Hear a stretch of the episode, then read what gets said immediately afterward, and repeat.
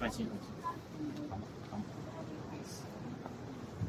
安安，你别动。Come on, come on, come on！以。Come on，呀，有有有。了，合作，右手。右手。哎，yes，有了有了，有了哇抓住，Come 手。on，抓住手，太帅了！太帅了！哇，优秀，哦，是那个头脚发力，原来不是跳的。对，大家好，感谢收听科线同谋的第二期。第二期播客的主题是野外报时。刚刚前面一小段录音就是我们五月底在青岛野报时的一些现场记录。大家可以听到背景声中有海浪的声音，因为我们这次报的就是在海边的石头。当时就是吹着海风，晒着太阳，听着海浪声在磕线，真的是非常的舒服。所以回来之后呢，就录了这一期的播客，想跟大家分享一下这次青岛野报的经历。那在这一期的闲聊里面，有一段让我很感动的，是亭子提到的一种科线精神。因为在野外，你可能大半天或者一整天都只在磕一两条线，而且还非常有可能是完成不了的。比如说我自己这一次在青岛，第一天前后花了大概一两个小时，磕掉了一条据说是 V 四的线，当时非常的开心。但第二天呢，就在一条比较高的 V 三上面怂的不行，最后也没有完成。所以我觉得学会磕线和学会接受挫败感，是野外攀爬教会我的最好的事情。那从第一期的新手话题到第二期的野外报时，看起来好像是一个很大的跳跃，但是我自己认为，攀岩这项运动本来就是从野外发展出来的。我们现在所熟悉的岩馆，也正是为了训练，让你以后有能力可以到野外攀爬。而且，如果你是很喜欢在大自然里待着的话，野攀的经历绝对会让你更加喜欢攀岩。欢迎再次收听科线同谋。那我们今天的主题呢是要聊一下野外暴食。月底的时候，刚刚去了一趟青岛，在呃去尝试了一下那边的野外暴食。那对于我来说，因为那个是我第一次正式的呃野外暴食的体验，觉得非常刺激，所以就很想第一次正式的呢。因为我们有一次去雨崩徒步的时候，有稍微就是自己胡乱的摸摸了石头嘛，不是？就是没穿鞋嘛。对，没穿鞋嘛。所谓正不正式，就是有没有穿攀岩鞋嘛，这个仪式感还是要有的，是不是？对对对，没错没错。嗯啊，刚才发言的是人员。大家好，我是任媛。今天我们有两位新，应该说是一位老朋友和一位新朋友。对，今天我们依旧又欢迎亭子老师，嗨，大家好，我是亭子爱攀岩的亭子。，yes，爱攀岩的亭子。还有另外一位呢是啊，成都人称瓜皮，A K A 幺二我是歌手的选手田我纵。是蔡总，对，但是去过，呃，你这个前面的定语很长，但是去过英西之后，就从田纵变成了蔡总，踩缝纫机的蔡总，让我们欢迎。嗨，那野外暴食和我们经常会去的呃岩馆里面的暴食到底会有什么不一样？如果你要准备去野外暴食的话，那到底需要去准备一些什么东西？那所以谁要来说一说？亭子吧，我们四个人当中，应该亭子是野外暴食的经验是最多的。对，相比来说，我可能就去过四五六次的野外暴食吧。我第一次去应该是天平山，就苏州天平山那次，然后后面就去了日本，然后之后就去青岛也去了一次，然后什么杭州西湖那边的宝石山也去了，还有临安，呃临安，对对对，浙西大峡谷，哦哦临安新开的，不是还去了白河吗？对白河，加起来就不止六次呀！你刚才数的也不止六个地方，就反反正就大概六七个地方这样子。对对对六七次。那可以跟我们讲一讲，就说野外暴食和岩馆里面的暴食有什么不一样？野外暴食的话，它跟岩馆的一些装备还是比较相像的。你如果去野外暴食的话，就自背一一个暴食垫子，就如果去的人多的话，每人背一个，然后就铺在石头边上，就会比较安全一点。因为你跳下来的时候，肯定要跳到这个垫子上面的。然后其他的话就是最好是选好自己的同行小伙伴，就是 怎么选？怎么选？说出了心声。怎么怎么选？选？如果说你我们是没有接触过野外暴食，或者说呃就爬过一两次的，最好是选择一个比较经验丰富的，去过几次野外暴食的，让他带着你去爬。因为有经验的人，他会知道说我这个垫子我要铺在哪个位置，这样可以防止你跳下来的时候可能没跳到垫子上，就可能出现一些受伤什么的。他们会引导你说我这垫子铺在这儿，然后他们也可以给你做一个很好的保护，防重最重要的一点就是说可以让你减少受伤的概率吧。嗯，他们可以教你说这条线我可以怎么爬，说不定你的第一条野外暴食线就爬掉了 V 三。其实如果说能够找到当地的岩友来带路的话，会在找路和找线上面会方便很多。嗯，对，如果找不到缘分不到的话，那就只能自己去按照一些路书或者说视频上面去看线路去找石头。嗯，对，国内其实报时的路数都相对比较差做的，然后信息都很少，然后大家接触的也很少，所以就这样下来，导致大家其实爬的人也少，然后信息少，所以基本都只能靠本地人带，路书本来也不好嘛，嗯，像路书其实是非常重要的，特别是报时，嗯。你爬线的话，你能看到挂片，然后基本就能爬了。然后 报时的话，还有一点重要的信息是你需要多少垫子，这其实非常重要的。有时候你只带一个的话，很多地方没法爬。嗯当我们谈论说要去一次野外暴食的旅行的话，我们需要考虑的因素会是什么样的？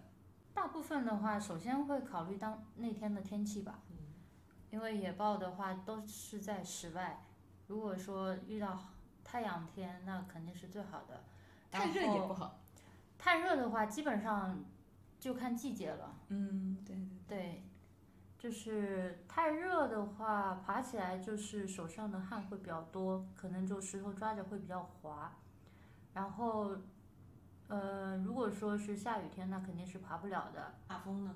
大风当然是最好的，是吗？真的吗？为什么？因为你的手汗会随时被吹掉。哦，就哦有汗了就拿出手来但是沿着风。如果发际线比较高的人，就是风风吹着吹着可能会影响到啊。好，好，会的，就是风会把它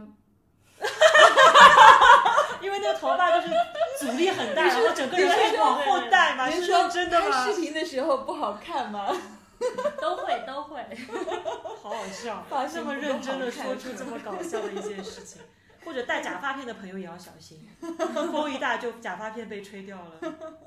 哎，可是我有看到一些视频里面，就比如说国内也国内也有，国外也有，就是一些研友会在下雪天的时候也会去野嗯豹的。因为下雪天大部分是在十二月份或者一月份，那个时候其实是比较干燥的一个嗯季节，所以他们就是因为干燥嘛，手上的汗会比较少，嗯所以抓石头爬磕线的时候会比较好爬一点。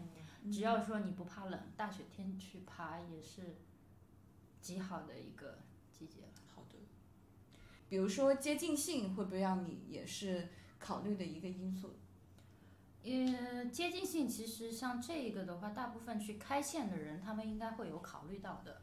就是如果说呃，我比如说我从山脚走到要爬的那块石头那儿，我走个三十分钟，但都是一些上坡路、上山路，这种其实也算是接近性 OK 的。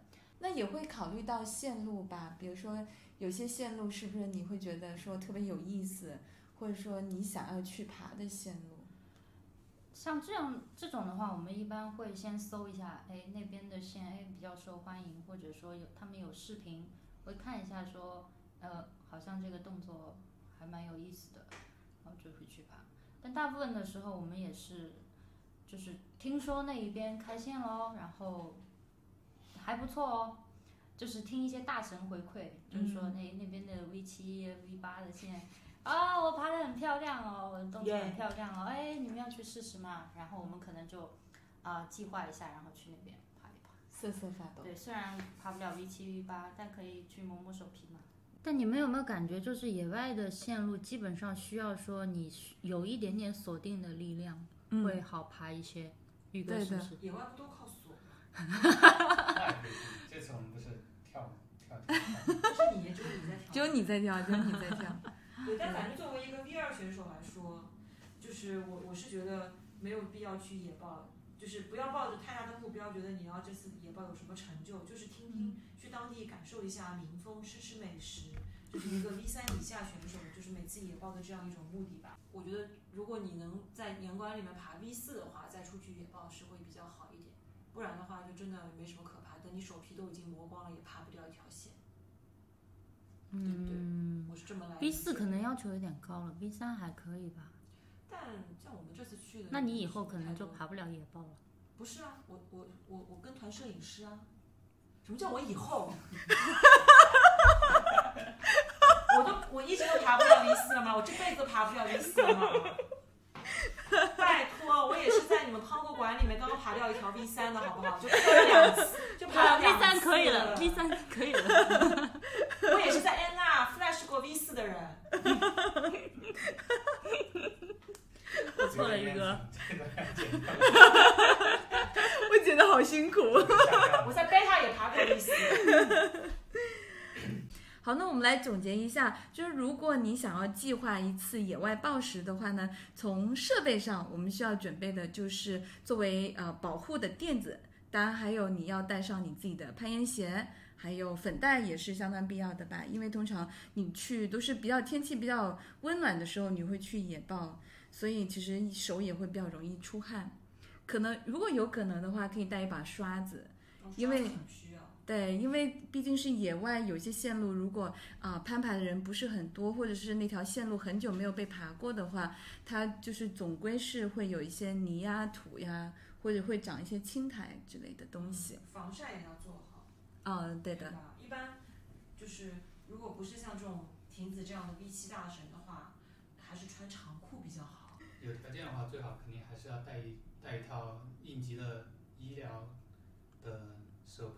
嗯，对，就是一些简单的一个医医药包吧，就是磕磕碰碰总该会有的。我觉得在野豹的时候，嗯就是一些简单的可以处理伤口的东西。对，还有最重要的就是人，要带能够保，就是有经验，至少在一个团里面有一个是，最好是一到两个吧。如果人多的话，就是可以知道怎么保护，怎么放垫子，怎么去看这个线，或者说指导一下你动作这种，对嗯吧？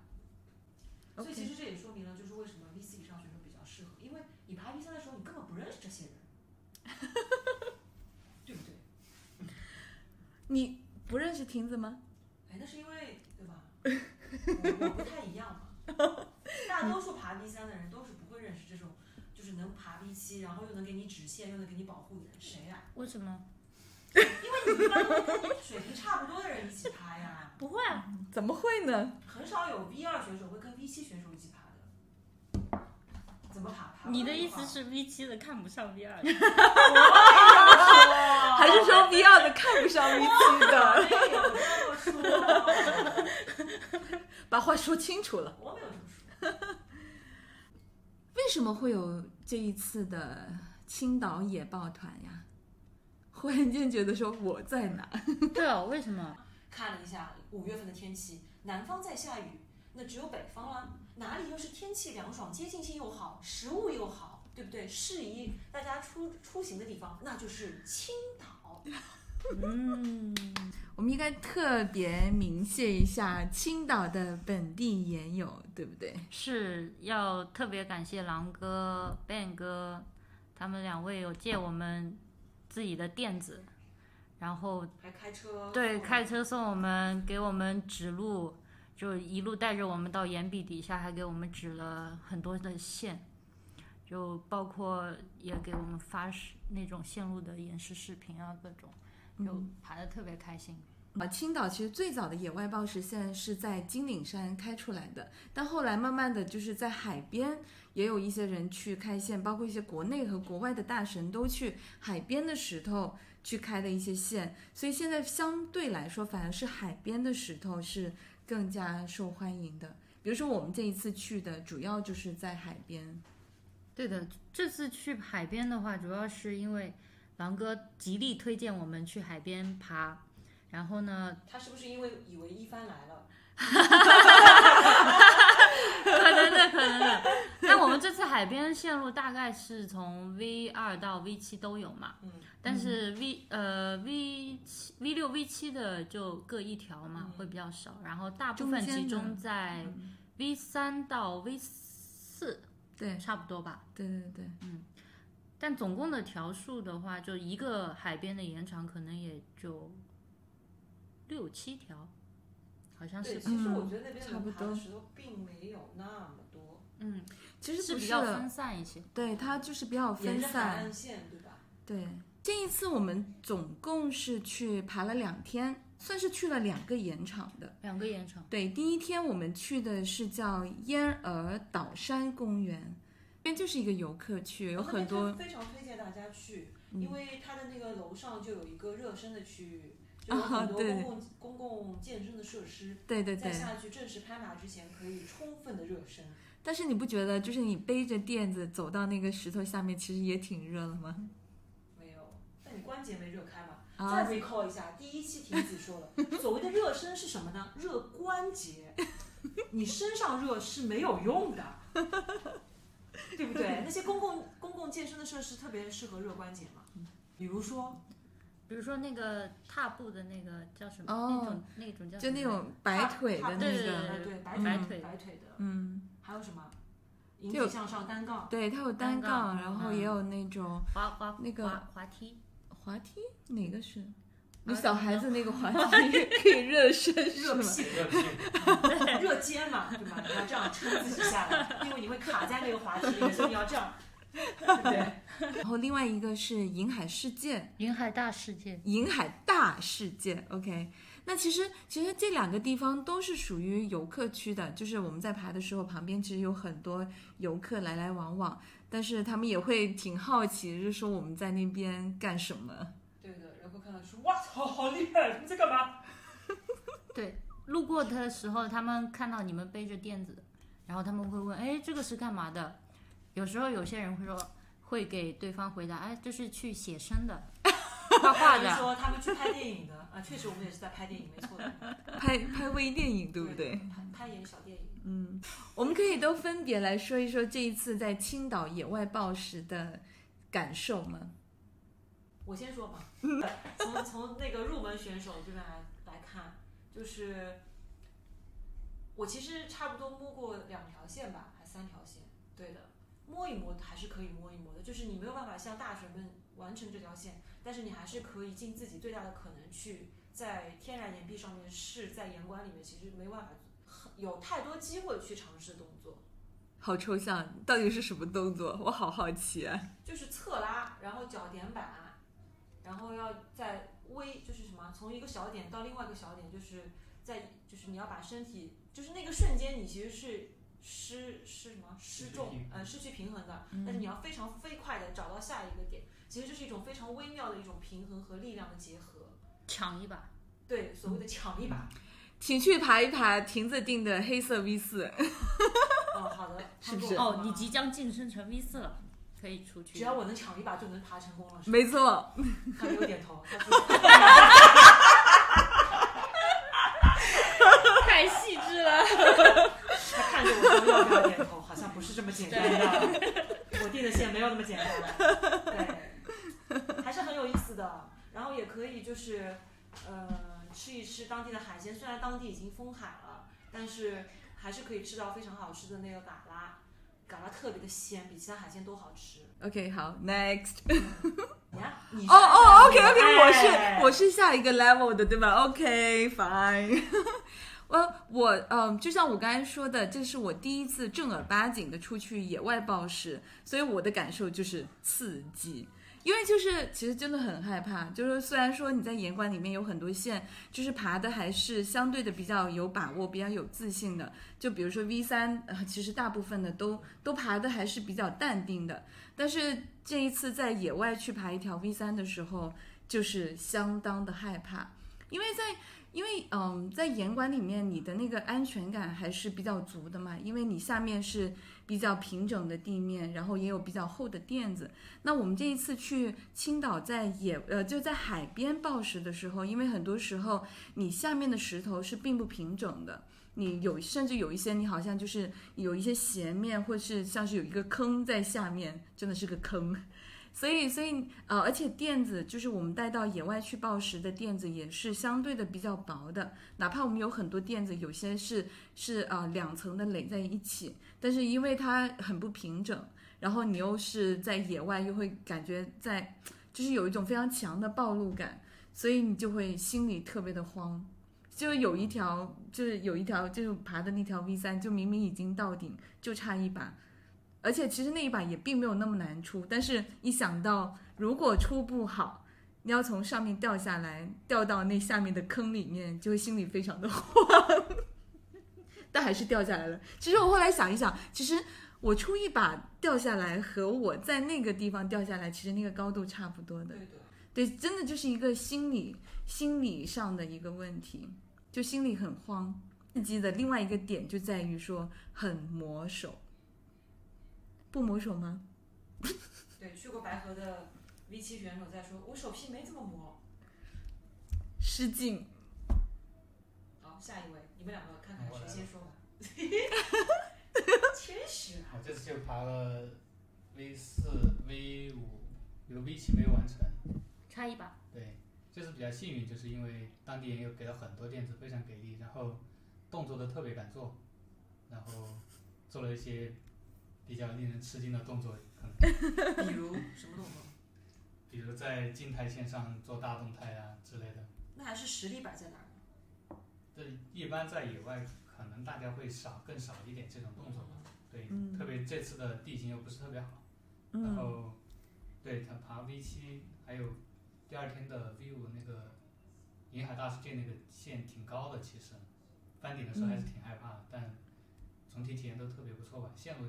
他动作其实也挺丰富的，嗯，对，然后有很多可能你想不到的动作，嗯，对，比如说一个那条 V 三还是 V 四第一天的有个杖脚起步的动作，哦，对，特别不错，嗯，对，严管里可能大家根本爬不到这种动作，对对对，就是有一些很有趣，就是因为你就是利用一些自然的环境去去爬线嘛，有很多时候就不会像在严管里面所有东西都是相对设计的比较好的，或者是说。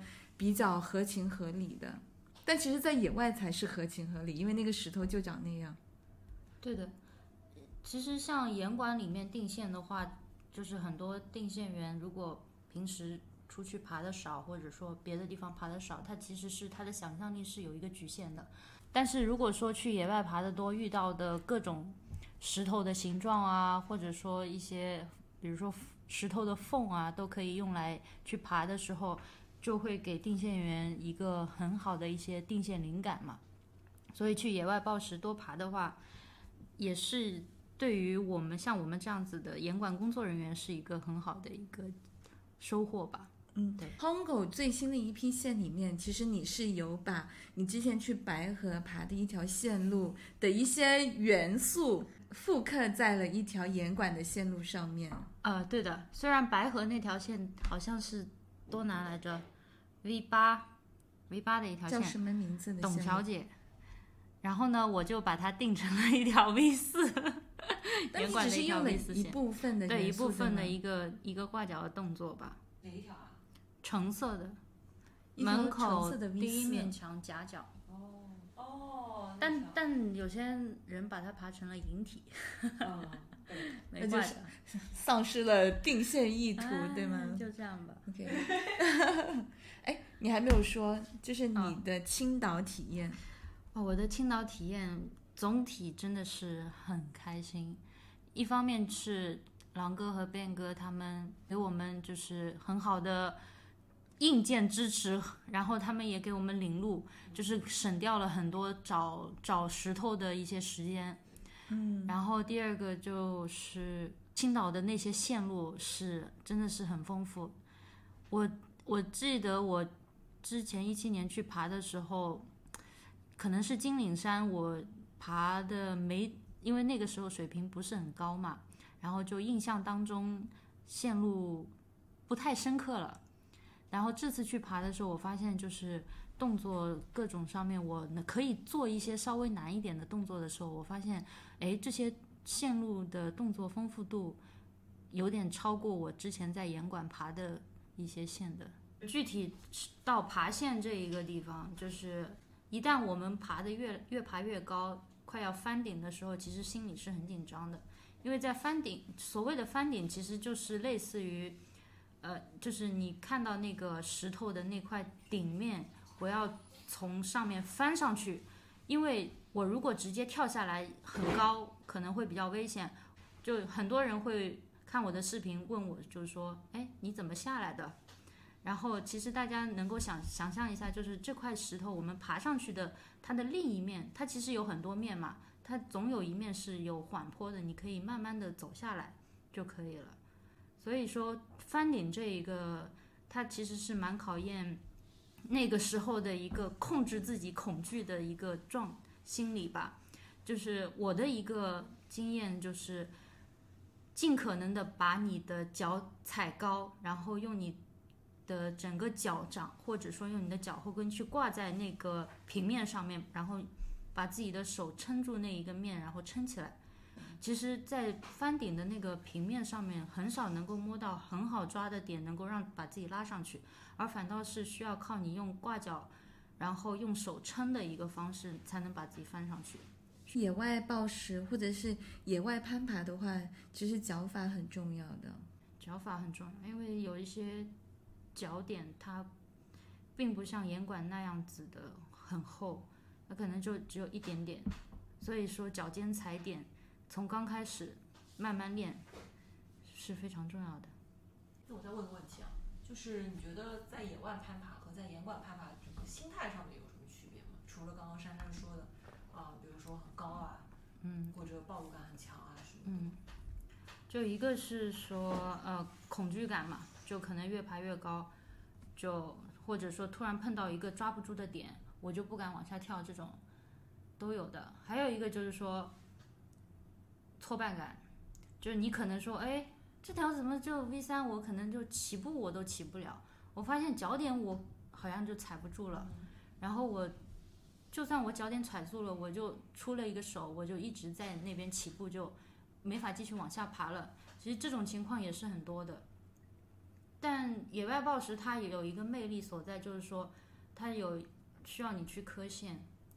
就我可能一整天我。只爬这一条线，因为我之前去日本爬的时候，他们给我最大的一个感受就是说，日本他们有一种磕线精神，就是可能自己就背着一块垫子去到那边，但其实那边已经有很多人在那边爬了，所以大家垫子互相铺一铺就可以，嗯，共享共享一整块区域做保护嘛。但是这些人他们其实是一整天可能就在那块石头爬一条线。一直磕，慢慢的一步一步磕上去，就某一天就完成了，而不是说我呃当天我感觉我自己爬不掉了，好像我就放弃了，我就以后不想来了，对这个地方印象不好，不会这样子的。它最大的一个点就在于说我一步一步磕线，我是可以去成功的。好感人哦。嗯，因为我是没有这样的经验的，也没有这么精神的人。我觉得也是，还有一个原因就是我在岩罐里面不怎么磕线，是因为选择很多，就这条爬不完，你可以去爬另外一条。但如果你在野外呢，你爬不掉这块的话，你还要再去找其他的，其实其他的也依旧很难，就是不是说你就直接能爬个三把就能过的那种，你就是不是不得不磕这条线？就看你喜不喜欢吧。如果你喜欢的话，你就去做。嗯，我不喜欢。开除。其实。个人心态不一样嘛，有些人就是说，我去体验一下，摸一摸手皮就好了。嗯，那有些人就是说，我喜欢上了这条线，那我就要去爬。嗯，第一天我们在那个燕儿岛山公园，当天我们在那边总共是爬了三条线，有两条是 V 四，然后一条就是你们最后在磕的 V 七。就前面大家都，呃，都很热火朝天的在搞那两条 V 四，然后到搞了搞了说啊，能过的也就过了，过不了的也就去也就算了。然后所以下午基本上就是你们就是啊亭子和田纵在那边磕那一条 V 七，你们分别都磕了几把？记不得了，磕到几个？小时啊？几个小时可。能花了两三个小时吧，可能大概有二三十把吧。但我们中间有有一段时间可能磕的有点上头，然后没怎么休息，然后故意去休息了一会儿。那条线路有名字吗？有，但不是英文，也不是中文。是什么？是个西西班牙人开的线可以讲一讲你们那天在磕的那个 V 七的线路是什么样的线路？为什么会让你们这么上头啊？嗯，它这条是个小羊角吧，这个石头一眼看上去特别大，然后它是在一个侧面，然后起步是从一个侧缝起的，是是一个 layback 动作，然后会中间是一段压缩的动作，是双手夹住，然后有一个很吃力的挂角，然后上面有很多很开的很 open 的缝，然后差不多线路是这样，缝怎么 open 法？因为它是朝外开越来越宽的一个缝。然后嗯，你摸上去基本是没有抠的东西的，哦。啊，就手没有办法插进相当于是去来，一个就没法抠住对嗯。是 sloper 的缝，嗯，因为海边石头比较圆滑，它就嗯。相对圆润。对，而且那条线路还挺高的，嗯，那个石头很高，但线路可能到顶有五米吧，嗯，差不多。而且它是在有点像是一个夹夹缝一样的地方，就是它从一堆石头里钻出来的一条线。对对对，就旁边有一有一堆比较矮的石头，所以其实我觉得那个地形还挺吓人的吧。就是就如果你掉下来，你可能会磕到旁边的矮的石头上面。嗯，或者你可以选择在涨潮之后，跳下去打到石头了。也还是会打到，因为你要算的好那个水到底涨到什么位置，这是一个很考验物理的问题。等水涨高一点你再去。严总，你说你是磕了二三十吧，应该算上分动作的话，差不多有。对最后为什么没有完成呢？嗯，因为每次这还是一个策略问题，我觉得我策略不太对，就是没有提前了解线路信息，因为其实是有视频的。然后我嗯我有一次最好的一次机会，其实基本已经到顶了，但是找不到手点，在上面摸了半天然后脚一滑，人就从视频里消失了。这是一个其实会扯到一个攀爬策略问题吧。就哪一点线，大家最好还是去看一下视频，嗯知道你在哪里会掉，然后垫子怎么铺，这其实挺重要的。对于南线的，因为你很多地方会掉，而且嗯，当你在全力爬的时候，你掉的状态肯定跟你自己松手的时候不一样。对，像亭子有一把掉掉了，我出乎我意料就拍到石头上，我也没保护住。嗯真的啊还好还好还好，真正爬的时候掉的方式肯定跟你想掉的时候不太一样，嗯。你不会去考虑你掉这个问题。那亭子你呢？你的战绩？田总教了我一个类似于杖脚的动作，我我感觉我从刚开始的不太会做，后面能够做出来出出一把手，我已经很满足了。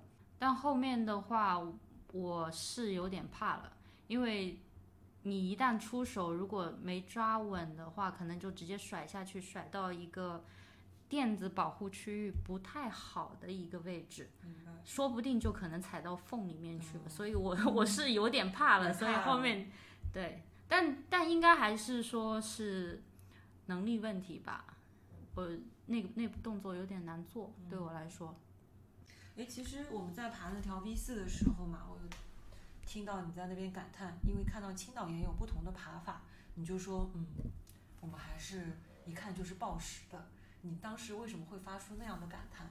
嗯，是这样的，有时候我我去看一些朋友爬线的时候，他们可能做的动作会幅度会比较小，嗯就是说我可能脚点踩好，手点抓好，我再去走下一步。嗯但是很多有一些抱石动作，它可能就是直接一个大跨度，嗯我脚可能就一个脚踩着点了，然后直接一个发力就去到一个很大跨度的这样的，所以我感觉可能是这样的一个差别，我是这样子感叹的。嗯这次青岛的报时的四条线路，四条还是五条？嗯，四条。嗯呃，最喜欢的是哪一条？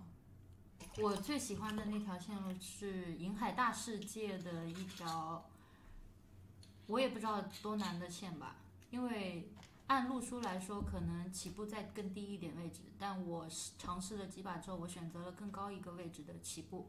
但后面的一个反就是宽宽臂和反肩的动作是我很喜欢的，因为我前就是我大概练了从一月份开始一直到现在，练了大概五五个月的宽臂的训练，这次终于用上了，我很开心。然后做反肩的这一个动作是我其实是没有想到的，因为刚开始去找点的时候，那个其他的两个点都比较潮湿又很滑，我当时是觉得可能完不成这条线了。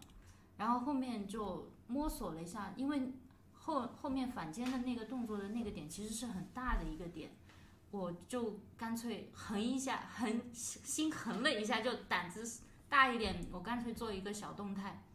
就是直接拖拖了脚去抓那个手点，没想到就是抓住了，就那个时候就信心一下子来了嘛，然后就完成爬掉了这条线。其实亭子说的那条和前面那条 V 七我都挺喜欢的吧，就是 V 七那条是我想爬的那种野外风格，就是特别暴力，然后想尝试一下这种风格。然后亭子说的这条银海大世界的 V 五还是 V 六，可能动作特别多。对，应该它是从一个坐起的动作，然后瓶子说的应该是站着起的。呃，坐起的话，其实有一个很累的、很暴力的动作，但我觉得不影响整体的难度吧。对，然后往后走，反肩，然后一个它其实也是个仰角，所以很多地方都很容易掉的。然后后面是顺着一个缝上去，有几条棱还有包拍上去，包括到顶，到顶可能有五米。其实翻顶的时候还是挺害怕的，所以我没有做那种很高风险的翻顶动作，还爬上去之后还在山顶搔首搔首弄姿了一小会儿，是不是？想想要知道田纵的这个和亭子的这个英勇事迹，请关注哔哩哔哩账号 Pogo Cat。这个视频还在紧张的制作中。你呢？你喜欢哪条线路？我也是最喜欢这条线，银海大世界的 V 五或者 V 六。我刚刚前面前面说到的那个什么，我在某条线上完成了一小步的动作，就是在这条线上面，在亭子的指导下，而且就是因为之前雅琴也在爬这条，然后也也我们都是卡在这一小步动作上面，就是很那那步小，就相当于是你要脱个手，然后快速的切换到左面呃右面一小一一小个手点上面。然后雅琴前面试了很久，然后都不成功，然后他就去外面散步了。然后他散步的结尾的时候，我就在那儿试这个动作，因为我想说，我来都来了嘛，上午就没怎么爬，然后下午就是爬一爬，结果想不到我成功了，激励了一个人啊。然后雅琴看到了我的动作之后说，我也要来爬一爬，对不对？这个就是野攀的魅力，no 攀岩精神。跟你再聊一下的就是，呃，青岛的石头，你们觉得怎么样？